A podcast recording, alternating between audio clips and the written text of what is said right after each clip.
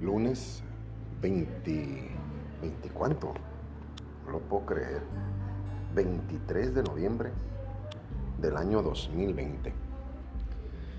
Sean todos ustedes bienvenidos al podcast de Los Chuladitos, patrocinado, auspiciado por Encore, siendo la máxima aplicación de Spotify. La noche anterior, antes de mandar un saludo a todos lados, me detuve por las redes de YouTube para escuchar un, pues un, una,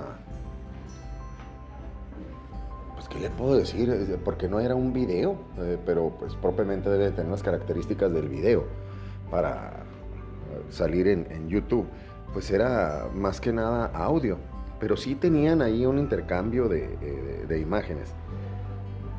Así que será un video de unos eh, unas personas que asemejaban una transmisión de radio con el partido de Monterrey contra Puebla. Puebla, uno de los equipos de mis amores, desde pequeño. Y pues ahorita están pasando una etapa diferente, difícil, tienen cerca de 15 años sumidos en una crisis terrible. El equipo del pueblo estoy hablando. Y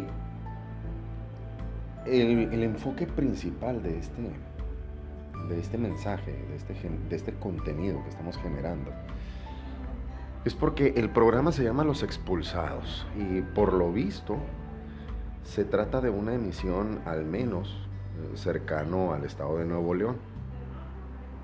Eh, estos expulsados me llamó la atención ese, ese formato, algo que eh, siempre me ha parecido interesante, así muy, eh, vamos a decir, ágil, que en realidad de agilidad no tenía nada.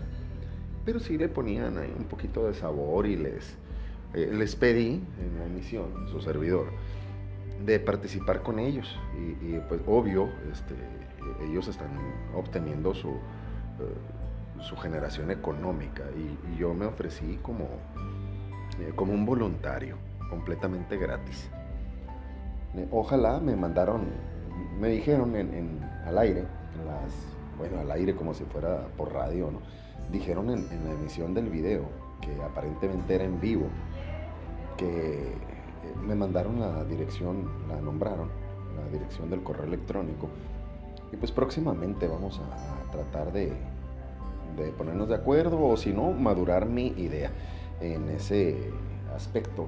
Si su servidor eh, me llama muchísimo la atención de, del estilo de Jorge Ramos, eh, eh, pero no el periodista de, de, las cadenas norteamericanas, sino Jorge Ramos el uruguayo.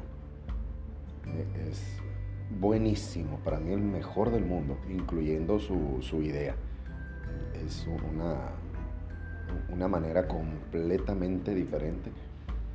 Y le reitero, para mí el mejor del mundo don Jorge Ramos. Y hace muchísimos años que lo conocí cuando trabajaba él en Radio Única.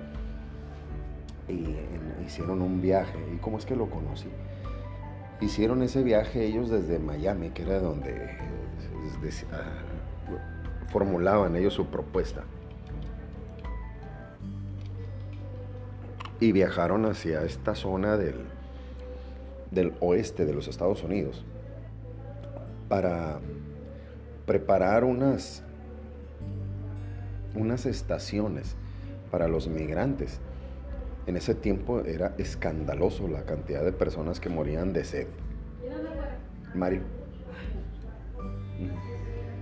Y era escandalosa, la, de, ahí se presentó sin querer mi chuladita, que ella está en una, en una videoconferencia. Yo acabo de salir de la mía con mis alumnos. Y le, le digo que ahí conocí a don Jorge Ramos, también a, Hammer Londoño, al, gordo Cadelago ya, ya lo conocí a tiempo atrás, igual al, flaco Ibarrola. Y me gustó muchísimo lo que hacía. Si usted tiene oportunidad de, de escuchar y de disfrutar las narraciones de, don Jorge Ramos. Y ahora sí le mandamos un enorme saludo a, todos y cada uno de nuestros acompañantes en las emisiones, que nos permiten estar ahí a un ladito de usted, que arbitrariamente eh, nos dejan tomar la palabra. Eh, le agradecemos infinito su, su preferencia sobre todo que usted puede estar completamente seguro de que en esta emisión eh, y las próximas de los chuladitos no habrá una, una sola mala palabra ni, ni una intención de agredir a nadie en lo absoluto, a nadie. Y le estaba contando lo que particularmente viví anoche, fue algo emocionante, eh, pensar en, en lo que podía participar, en lo que podía generar, me gustó y probablemente estemos generando algo para la próxima temporada.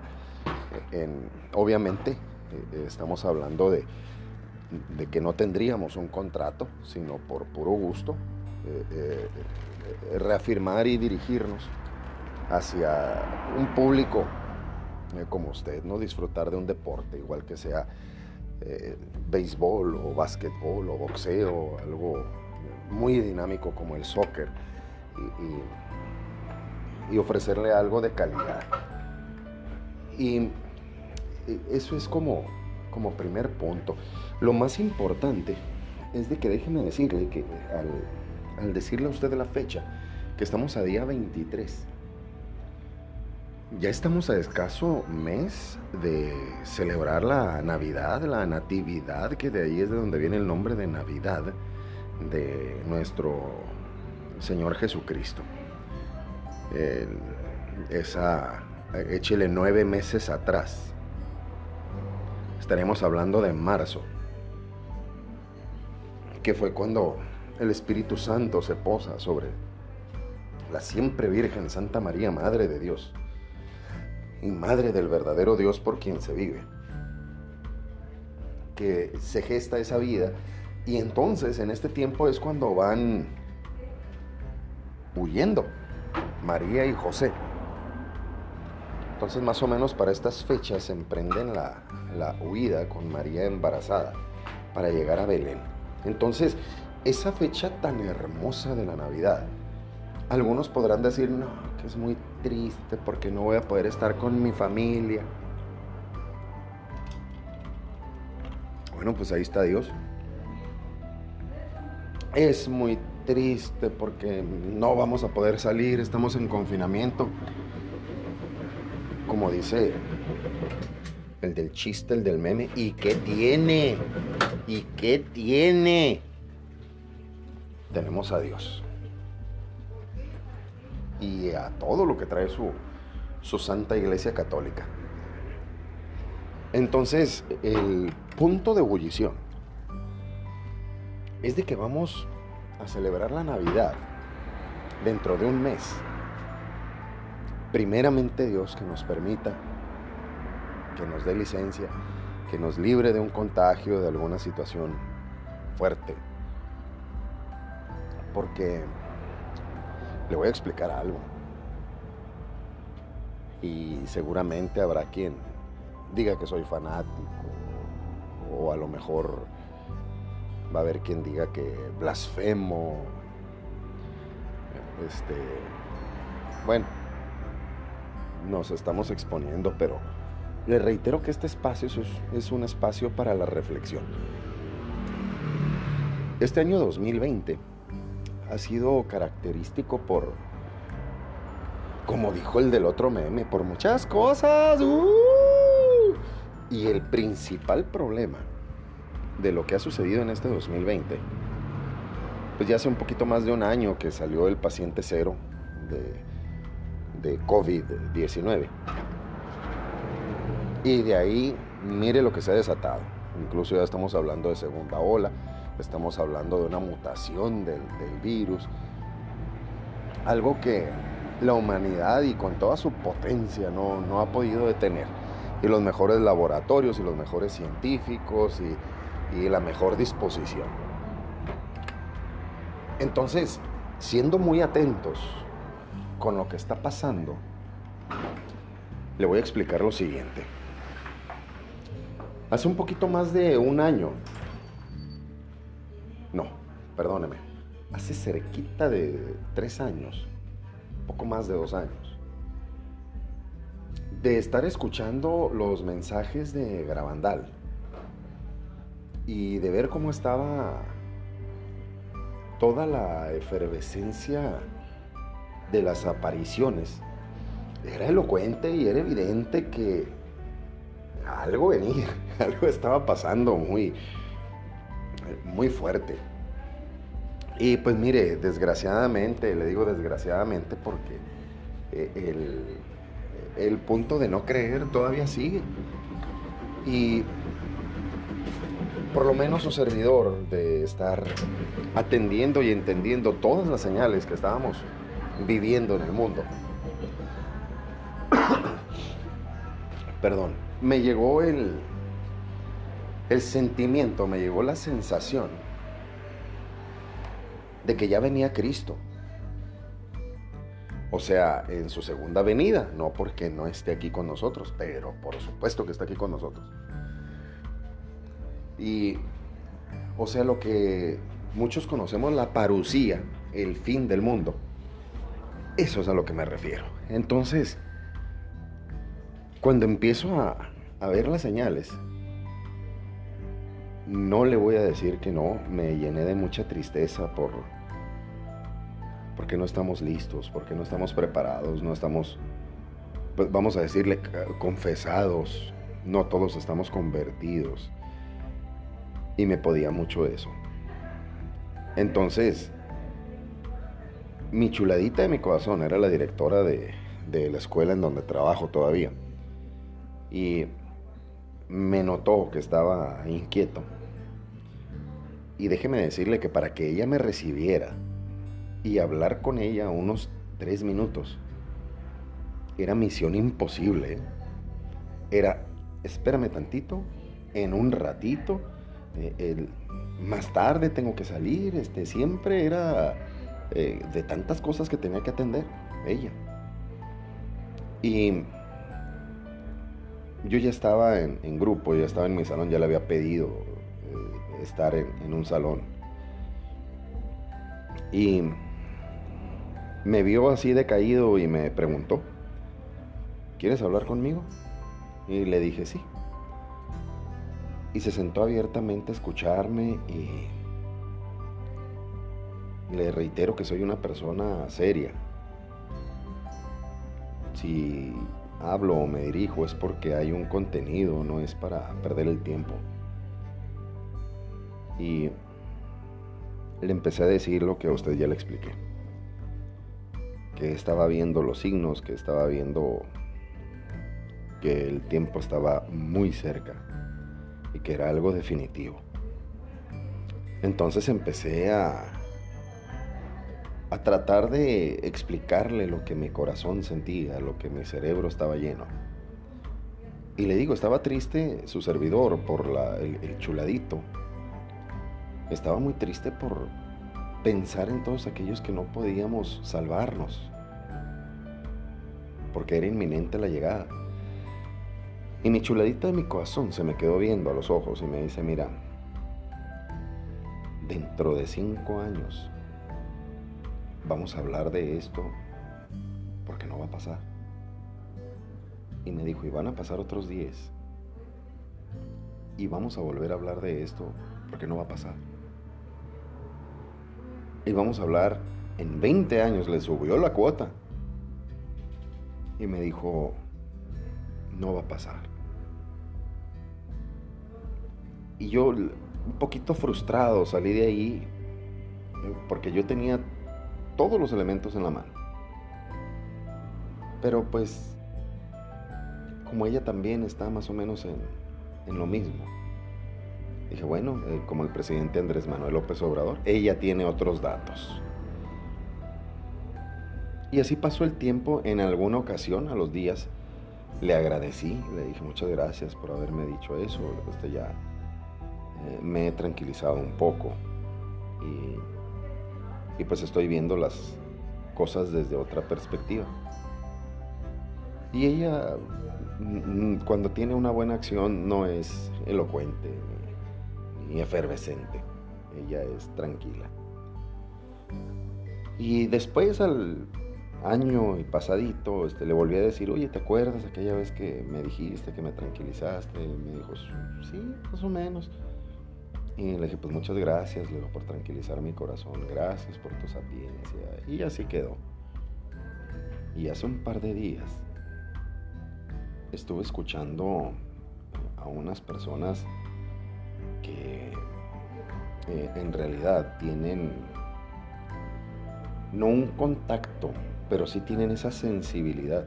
Eh, anoche les hablaba yo de los predeterminados. Yo siento que estas personas son de ese tipo de personas predeterminadas, que eh, están en santidad naturalmente. No, no, tienen ni que batallar, o sea, ya están en, en otro nivel.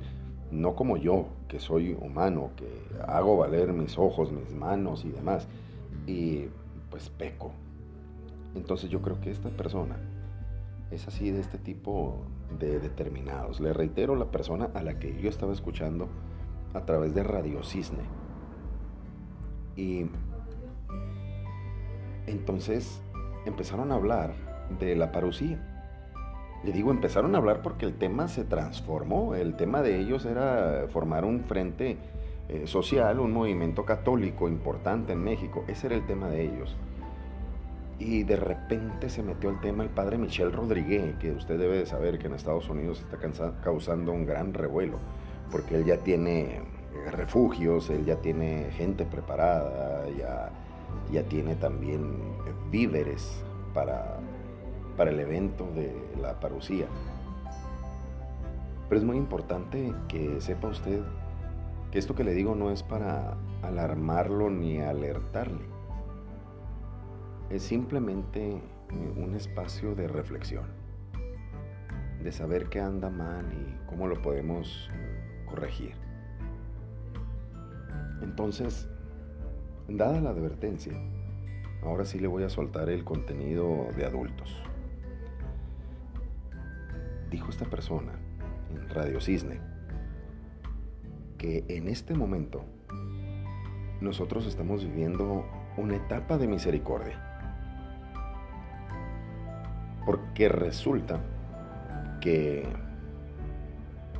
eh, todo esto se enlaza con la votación de Donald Trump, esta reciente, y Joe Biden, que incluso aunque se haya reconocido a Joe Biden como el, el presidente electo de los Estados Unidos, aún no lo es. Entonces, el mensaje va de la siguiente forma con esta persona que, le reitero, e, es diferente quiere establecer un monasterio antes del fin del mundo. Y nuestro Señor le dice, lo vas a hacer en el 2020, cuando finalice el periodo de Trump, a quien yo he puesto en el poder. Entonces, ese tiempo de misericordia llegó por la intercesión una vez más, de una persona.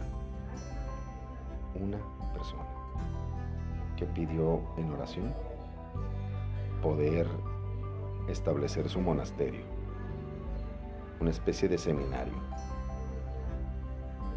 Entonces, gracias a eso, hace tres años, más o menos cuando yo platiqué con mi choladita, sí venía la parucía, pero hubo una oración a la cual le invito a usted. Ore por los demás, porque quien ora por los demás, ora para sí mismo. Le invito a que se convierta, se confiese y comulgue. Un gran abrazo de parte de los chuladitos.